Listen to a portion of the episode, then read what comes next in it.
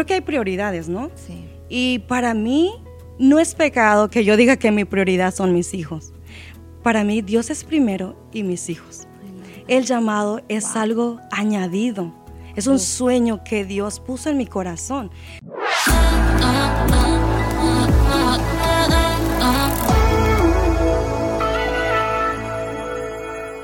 Mujeres victoriosas, bienvenidas a otro episodio más. El día de hoy estoy feliz porque tenemos como invitada a Marcy Adame. Vamos a conocer todo acerca de su carrera, pero también vamos a estar hablando acerca de eh, las madres trabajadoras, las madres ejemplares. Marcy, bienvenida a Mujeres Victoriosas Podcast. Diana, gracias por la invitación. Para mí es un honor estar aquí con Mujeres Victoriosas, con el gran equipo que les acompaña Muchas gracias. Y bueno, yo estoy súper contenta de tenerte porque hoy vamos a estar conociendo mucho más acerca de tu carrera musical. Nos vas a estar platicando y vas a estar soltando la sopa, como dicen por poco ahí. Poco a poco. Poco a poco vas a ir platicándonos un poquito más de tu ministerio, tu carrera y por supuesto vamos a hablar acerca de tus pequeñitos que ya no son tan pequeñitos gigantes. Ya, ya tus hijos ya están creciendo y estás en una etapa bien tremenda. 16 y 14 años. 15 y 14. 15 y 14, wow. Así que vamos a estar platicando, pero vamos a comenzar conociéndonos un poquito más. Quiero conocer a Marcy Adame y platícanos un poco acerca de tu carrera musical. ¿Qué te impulsó a iniciar con tu carrera musical cantando? Diana, creo que la razón principal de iniciar esta carrera fue el llamado que Dios hizo a mi corazón y obviamente el amor tan grande de ese Dios que dejó su trono, su gloria, para perseguir mi corazón. Ese es un motivo y una razón por el cual he dedicado y quiero dedicar mi vida entera al servicio, a la causa del Evangelio y llevar una palabra de esperanza, de fe, de amor a aquellas personas que aún no han conocido a Jesús. Y qué mejor manera de hacerlo que a través de la música. Yo siempre creo que eh, la música engancha. Eh, la música, los ritmos, el estilo. Eh, creo que cuando una persona escucha una canción es más fácil que se detenga. Cuando escuchas el ritmo es más fácil que te detengas a querer escuchar la letra. Y ahí es una arma poderosísima para evangelizar. Pero yo por ahí me enteré que tú tienes, tú vienes de un background con musical. Tú tienes por ahí a tu papá que ya tiene una carrera musical de años, un ministerio impresionante. Platícanos un poquito acerca de quién es tu papá y el impacto que su ministerio de él ha tenido en tu vida. Diana, la música ha corrido eh, como sangre en mis venas. No puedo negar eh, que nací en un hogar cristiano, en una cuna de cantantes. Entonces, mi padre, él siempre ha cantado desde que lo conozco, desde que nací. Eh, entonces él me presentó esta como esta puerta, ¿no? Porque si no hubiera sido por él, no hubiera podido iniciar la carrera musical que ahora tengo. Mi padre ah, siempre ha cantado música mariachi, región mexicana, la música mexicana. Entonces yo también, a los cinco años, yo cuando veo a mi papá cantar por primera vez, yo dije, espérate papi, yo quiero hacer esto. y mi papá, ¿está segura? Porque esto es... Eh, también e, es disfrutarlo, pero también es cansado de que los viajes, que esto y lo otro. Yo dije, papi, yo quiero hacer esto, llévame contigo. Desde ese momento mi papá me abrió las puertas, me enseñó a cantar, él fue mi mentor. Eh, ¿Tú cantaste música ranchera, música regional? Así, ¿Esos fueron tus inicios? Esos fueron mis inicios. Wow, es que es difícil, la verdad, mis respetos, porque la música mariachi eh, se requiere un tipo de voz, ¿verdad? Bien potente, eh, así que, wow. Eso está tremendo. Sí, y entonces empecé a acompañar a mi papá en los eventos, a oh. cantar con él y fue toda una aventura hasta que a los siete años de edad yo, pues mis papás, mi papá se mueve a Estados Unidos y ya, es otra eh, como es, entró a un, a un tiempo de ya no salir a cantar, mm. pero siempre en la iglesia, en la escuela, activa en todo momento.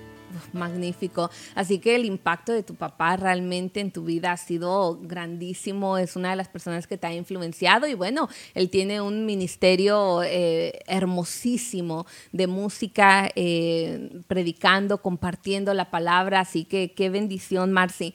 Platícanos un poquito acerca de ese momento, ese momento donde tú dices, ok, porque yo sé que ahora tu música ha cambiado, ya no es música mariachi, ya ha cambiado bastante, sino que drásticamente. ¿En qué momento tú dices, sabes qué, ya me voy a comenzar a alejar de la música mariachi y voy a encontrar mi estilo, lo que yo quiero cantar? Pues Diana, creo que mi estilo sigue siendo mariachi. Amo toda De clase corazón. de corazón. Eh, cuando yo escucho la música mariachi, mi, mi sangre me hierve. O sea, yo digo, ay, yo tengo que ya hacer un álbum de música mariachi. Pero bueno, mira, Dios me dio la oportunidad de empezar a ministrar como a la edad de 17 años en iglesias. Entonces, pues ya fui como otra vez entrando a este eh, ritmo musical que es el worship. Ya fue como que Dios me dijo, vente para acá, te necesito. Que yo, sí, Señor, está bien. Y créeme que es, ha sido, fue como un poquito complicado al principio porque mi voz es siempre, eh, eh, la voz para cantar mariachi es como impostada, es como más con cuerpo y esta voz de worship pues es algo más ligero, más como, eh, you know, muy, muy contemporal, contemporáneo. Y bueno, para mí fue como un reto, pero acepté el reto y empecé a ministrar a- a- en iglesias, en eventos con música worship. Y así fue como hiciste esa transición Sí. de música mariachi a música worship. A ver, danos un ejemplo, un así rapidito, rapidito de algo mariachi y luego worship. Dale, te voy a cantar esta canción, la de... Tú, Satanás, bien lo sabes, que en las buenas y en las malas voy a servir a mi Dios.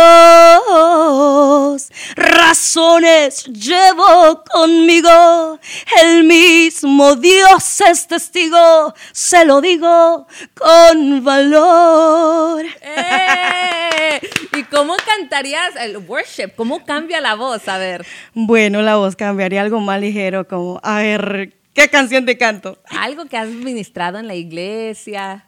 Bueno, me gusta mucho la de Julio Mergar que dice, ya no soy esclavo del temor, yo soy hijo de Dios, ya no soy esclavo del temor, yo soy hijo de Dios. Amén. You can do it all.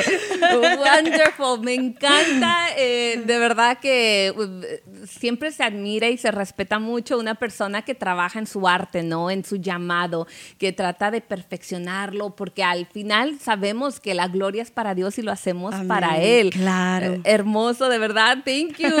Y hoy, bueno, ya entrando en el tema de los desafíos que enfrentan las madres trabajadoras cristianas. A mí me encantaría ahora en este segmento que ya estamos entrando en confianza. Aquí es donde vamos a abrir nuestro corazón y me gustaría que me platiques un poquito acerca de qué es lo mejor de ser madre eh, en tu experiencia. Primero déjame resaltar que para mí mis hijos son el amor de mi vida, eh, la luz de mis ojos y resaltar que ellos me hacen increíblemente feliz. Y lo mejor de ser madre creo que es la responsabilidad que Dios me delegó de estas dos almitas, porque los considero no solamente mis hijos, pero también almas que necesitan a Dios. Y necesito amarlos con responsabilidad, instruirlos Wow. al camino de Dios, darle los principios que necesitan para tener una vida exitosa. Wow, amarlos con responsabilidad. Eh, Sí. That's powerful. Eso es sumamente importante. Es una responsabilidad guiarlos. Y, y sabes que yo creo que a, a muchas a chicas hay. Es que creo que yo estoy en ese punto donde conozco un buen porcentaje de, de mujeres que dicen. Anhelo, quiero, mi sueño más grande es ser mamá. Pero también la otra mitad de las chicas que conozco y con quien me- quienes me rodeo es des- con esa responsabilidad de decir, quiero ser mamá, pero aún no, no me siento preparada porque creo que entendemos la responsabilidad. Sabemos que es un mega reto y es algo que no se debe de tomar a la, ligera. Entonces creo que eso que dices es sumamente importante. ¿Qué tan difícil o fácil ha sido para ti guiar a tus hijos dentro del camino del Señor? Pues fíjate que ellos desde pequeño conocieron la iglesia, el ambiente eh, con los hermanos y creo que ha sido fácil porque fue como su mundo, ¿no? Mm. El principio de su mundo. Y ahora que están jóvenes, ellos están enfocados en Dios. Eh, cuando la riegan, cuando meten la pata, saben a quién correr, saben a quién acudir. O vienen a mí y me dicen, mamá, me siento de esta manera. Y yo siempre les ofrezco una salida, así como Jesús nos ofrece a nosotros una salida, un nuevo comienzo. So, para mí ha sido de lo más hermoso y creo que hay etapas en que vivimos y experimentamos diferentes situaciones, porque cuando están pequeñitos son, uff, la maravilla, ¿no? Que corren y que te llaman mami cuando te dicen la primera vez esa palabrita es algo, wow, de verdad, eh, indescriptible. Y llega la adolescencia y es otra etapa. Mm. Eh, y cada hijo es diferente. Diana, yo tengo la niña y tengo al niño. Y a los dos los he tratado de diferente manera en la hora de educar.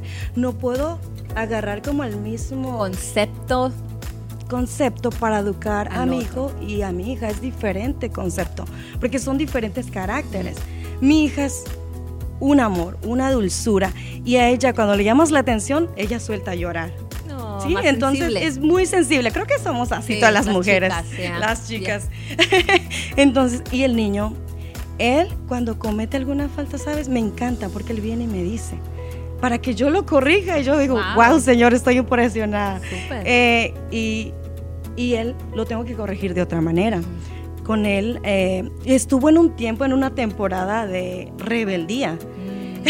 ¿Y cómo lideras con esa temporada? Siendo una mujer tú temerosa de Dios, una mujer con ministerio, porque I'm sorry, pero es verdad. Cuando una persona tiene un ministerio, tiene una posición en la iglesia, cuando es líder de algo, todos los ojos están sobre de ti y sobre tus hijos. Así que, ¿cómo lideras con esa etapa eh, donde tus hijos, como todos nosotros en algún momento nos revelamos, yo me incluyo, eh, o sea, en algún momento, ¿cómo le haces y, para instruirlos, pero también disciplinarlos? Claro, eh, creo que como yo, en, yo, mi madre es testigo, creo que fui la, como mi hija, así muy pacificadora.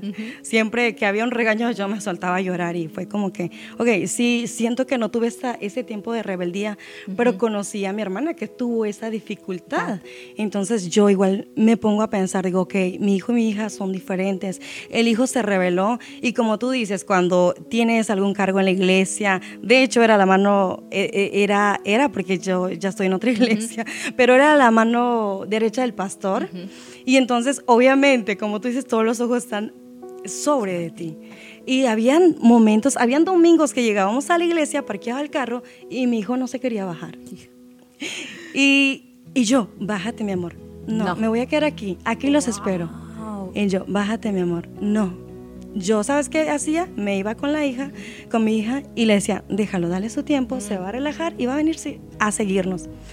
Dicho y hecho. Eso hacía. Eh, eso hacía el niño. El niño llegaba, Mom, I'm sorry. I was like, it's fine, mi amor. Estás en la casa de papá. Aquí puedes ser transformado. I love that. Pero se necesita esa sabiduría, ¿no? De, de parte de Dios para saber cuándo disciplinarlos con amor, cuándo ser un poquito más duros con ellos. Eh, y eso es hermoso, eh, eso es hermoso. ¿Cómo le has hecho para ser una madre que tiene ministerio y cómo manejas eso de ser mamá full time, estar, porque ser mamá es un trabajo de tiempo completo, estar presente en todo lo que ellos hacen en su vida, pero también decir, reconocer, you know what, tengo un llamado de parte de Dios. Dios me ha llamado también para trabajar en su obra. ¿Cómo le has hecho para balancear esos dos roles? Diana, eh, creo que no ha sido tan costoso o difícil porque tengo una familia que me apoya al 100. Pero déjame decirte que soy papá y mamá. Mm. Full time, 27, los niños están todo el tiempo conmigo. El padre de ellos los ama, los adora, viene, los busca cuando eh, ocupa tiempo con ellos, pero los niños están 27 conmigo. Entonces, ¿cómo balancear ese tiempo en servir a tu llamado y ser madre? Creo que hay prioridades, ¿no? Sí. Y para mí no es pecado que yo diga que mi prioridad son mis hijos. Para mí Dios es primero y mis hijos. El llamado es algo añadido. Es un sueño que Dios puso en mi corazón. Entonces, sabes, una vez me cargué de tantas actividades, de tantos eventos, mi, mi, mi calendario estaba full todo el mes. Y la última semana o el último sábado del mes, yo me levanté y a mí me gusta, no me gusta la cocina para Mm, nada. ok, ¿sí? sí. Y a mi hija sí, gracias a Dios. Entonces, pero yo ese sábado me levanté, dije voy a hacerles un buen desayuno, voy a estar un rato con ellos y me toca salir. Entonces, mientras yo estaba cocinando, empecé a llorar, sentí como una carga, como una carga de culpa, Sí. de como que, como que aquí el enemigo deci- decirme, los estás abandonando. Wow. Los estás dejando solo, te estás enfocando en ti, eres egoísta. Y sabes qué, yo, me, yo empecé a llorar, empecé a llorar y le dije, Dios, por favor, dime si esto es correcto, Mm. que yo me cargue de tantas actividades y esté sirviendo a lo que tú me has llamado. Wow. Por favor, hazme saber si esto que estoy haciendo es correcto o debo de parar. Ayúdame a tomar las mejores decisiones. Y en ese momento que yo estaba hablando con Dios, vino mi hija y me dijo, mamita, ¿por qué estás llorando? Y yo le dije, mija, me siento culpable de dejarlos Wow. irme. Y ella me dice, no mami, no te sientas culpable. Dios te escogió para llevar el mensaje. Dios te, Dios te escogió para que adores y ministres. Mira mamá, nosotros estamos contigo y te apoyamos. Y sabes que ellos tenían un evento ese sábado y, y dijo la niña, ¿sabes qué? No vamos a ir a nuestro evento, vamos a ir contigo a apoyarte. Ay, qué lindo. Y tú ahí sentiste el respaldo de Dios. La respuesta Sí. y el abrazo y la consolación de Dios. Wow. en la voz de mi hija. Entonces fuimos al servicio sabes que ese servicio fue algo tan poderoso cuando tú estás haciendo la voluntad de Dios y cuando Dios mira, o sea, que tú lo das todo por Él también. Él te respalda. Y ese culto duró como cinco horas. Ministramos, adoramos, todos rendidos en el suelo, mis hijos hablando en lenguas, danzando. Para mí eso fue uf, maravilloso. Yo dije, Señor, me voy a ocupar en el llamado que tú me has hecho porque yo sé que tú te estás ocupando de los hijos míos. Amén, absolutamente. Y tiene que haber ese balance y nosotros tener la sabiduría de parte de Dios. Eh, quiero aprovechar y dar un shout out a todas esas madres solteras. Como tú mencionaste, tú eres madre soltera full time, tú estás presente full time y yo sé que de las mujeres que nos escuchan, hay muchas mamás solteras. Quiero darle un shout out, quiero felicitarte, decirte que lo estás haciendo muy bien, que Dios está contigo, que Dios te fortalece, que Dios te guía y que espero que puedas recibir el abrazo de Dios en estos momentos porque no es cosa fácil, es un reto. ¿Qué consejo ya para ir terminando? Vamos a los consejos victoriosos. ¿Qué consejo le das a esa mujer que es mamá y papá?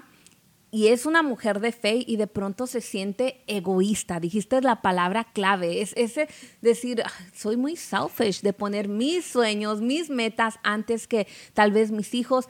¿Qué consejo les das a ellas? Bueno, el consejo que te daría es, bueno, me encantaría decirte que Dios lo va a hacer contigo, que los sueños que tú tienes no son egoístas, ¿sabes por qué? Porque Dios los puso ahí. Dios al nacer nos puso todo lo que necesitábamos y todos los anhelos de nuestros corazones es puesto por el mismo Dios.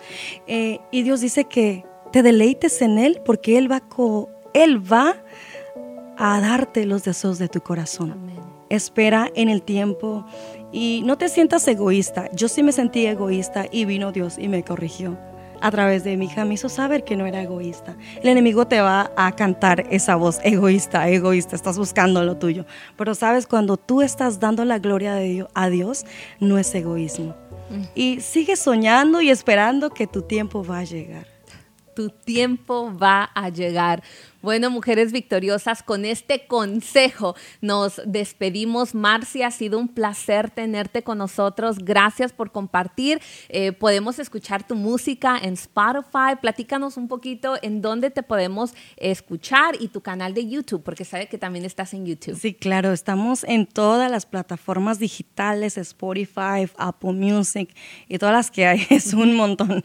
Y en YouTube nos puedes encontrar como Marcy Adame en Instagram, Facebook, TikTok, Marcy Adame Music. Perfecto, Marcy Adame Music. Que Dios me las bendiga y si Dios lo permite, nos vemos en otro episodio. Dios les bendiga.